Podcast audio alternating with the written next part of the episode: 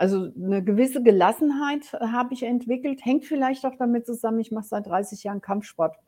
Äh, und wenn man das mit mit Freude und mit Intensität macht, äh, dann kriegt man irgendwann wirklich 'ne gewisse Gelassenheit zu sagen, mal einfach Füße stillhalten, nicht sofort reagieren, mal 'ne Nacht drüber schlafen. Ähm, und wie ich ja dann auch manchmal im Geschäftsleben 'ne wütende E-Mail, die ich grad formuliert habe, einfach mal in Entwürfe-Ordner stellen und mal liegen lassen und sie am nächsten Tag noch lesen. Ähm, und das war also in in dieser in diesen Situationen habe ich eigentlich immer sehr gut gelernt, äh, oder es hat sich so ergeben, ähm, ich habe 'n ziemlich gutes Bauchgefühl. Da kann ich mich 100 % drauf verlassen. Ähm, das habe ich A auch beim Kampfsport gelernt, weil also, ich habe auch Selbstverteidigungstrainerausbildung und so was und da trainiert man sich eigentlich wirklich auf sein Bauchgefühl zu hören, weil das die die richtige Instanz in gewiss aber es war mit Sicherheit auch vorher schon da. Ich habe sogar, wenn ich dann mal so 'ne Schleife machen darf, auch im Berufsleben äh, das war so 2006, hatte ich 'n berufliches Angebot, wo mein Bauchgefühl gesagt hat: „Lass die Finger davon.“ Und auch meine Freundin sagte: „Schäferchen, Obacht, lass die Finger davon.“ Ich wollte es aber machen ich habe es auch gemacht. Ich wusste genau, es geht in die Hose und habe aber sozusagen vorm Spiegel gestanden und habe gedacht: „Das ist geil, die Erfahrung musst du dir noch geben.“ Also, Höllenfahrtskommando eigentlich, ja, aber ich bin auch natürlich ist es in die Hosen gegangen. Ich habe 'ne glatte Bauchlandung da hingelegt, aber habe dann so es waren so 1 1/2 Jahre, habe gesagt: „War geil in der Zeit“, ja? Also, ähm, keine Ahnung, warum ich das gemacht habe, aber ich möchte es es war blöd, aber ich möchte es nicht missen, weil ich glaube, das hat mich zu der Person gemacht, ähm, die ich heute bin, dass ich sage, ähm: „Ja, egal wie schlimm's im Leben kommt, ich vertraue blind darauf, dass ich zur Not mit'm Kopf durch die Wand kann und dahinter wird's schön.“ Am Ende wird alles gut. Und wenn's noch nicht gut ist, ist es noch nicht am Ende, um diesen Spruch zu zitieren. Dann hast du 'ne Aussage gemacht mit dieser Radiomeldung. Kann ich auch nachvollziehen. Mein Schwiegervater war auch Krebspatient, Gehirntumor, und der ist im Pflegedienst ausgebüxt. Oh je. Und zwar im Pflegedienstleist Leiter in der Nachtwache und im Krankenhaus selber, im Klinikum ist er ausgebüxt.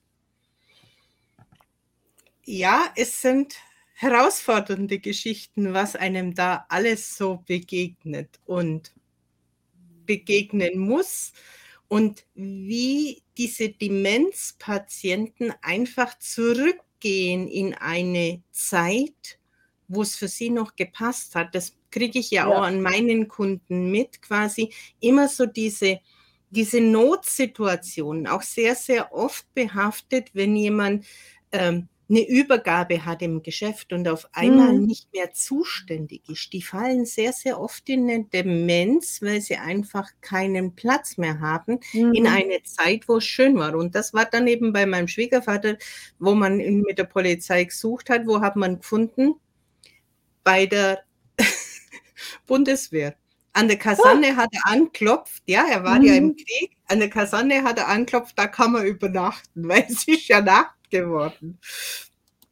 Ja, also fra frage nicht, was ich wirklich alles, äh, da erlebt habe mit meinem Vater. Ich habe auch damals also, nachdem er 1 Jahr im Heim war und und ich mich selber wieder so auf die Reihe gebracht habe, privat und beruflich, habe ich tatsächlich auch angefangen, 'nen Blog zu schreiben.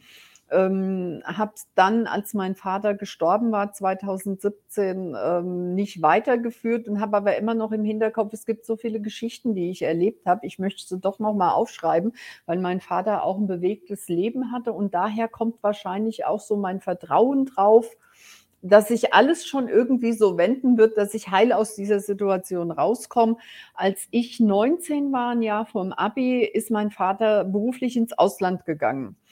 Und, äh das sagt sich heute so leicht. Mein Vater war bei er hat immer gesagt: „Größte Reisebüro der Welt“, bei Siemens. Und er wollte einfach beruflich noch mal was anderes machen. Er war damals 40.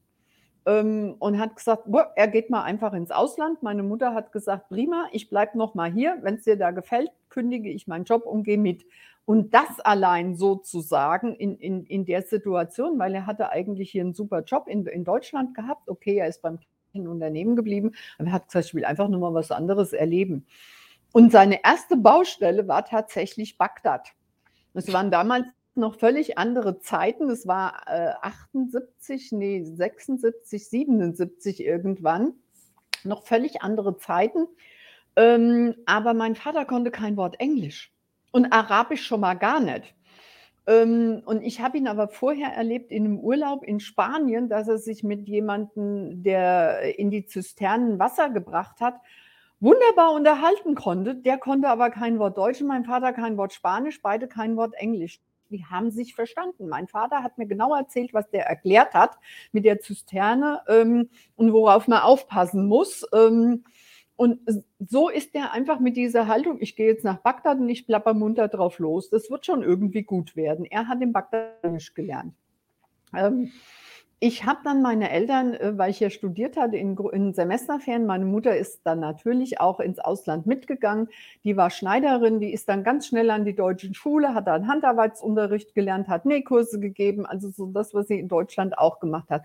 Und ich glaube, dieses Erleben bei meinen Eltern, was auch schon bei denen in der Kindheit ist, also wird jetzt wahrscheinlich zu weit führen, aber das habe ich einfach geerbt. So, man wird in 'ne neue Situation geschmissen und man guckt, was ist da und was kann ich Neues daraus machen, so dass es mir gefällt, die Situation. Also, mein Vater ist dann wirklich bis zu seiner Rente in im Ausland geblieben, immer in ganz unterschiedlichen Ländern. Also, wir haben ich war tatsächlich im Urlaub da, als 1980 der 1. Golfkrieg, den wir ja vergessen haben. Für uns ist der Golfkrieg der mit mit Amerika, aber es gab Iran, Irak, äh, damals.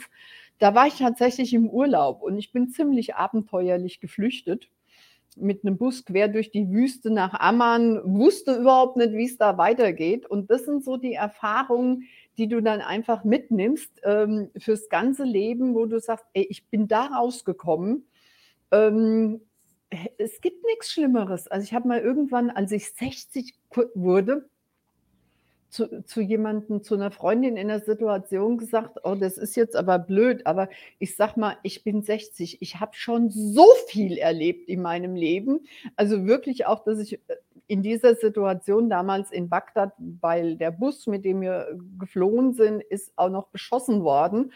Ähm, bisschen so um mein Leben fürchtete dama und ich habe gesagt: „Also, ne, es kann einfach nix Schlimmeres geben. Also, alles andere lässt sich locker bewerkstelligen, ist überhaupt kein Thema. Kriegen wir gebacken.“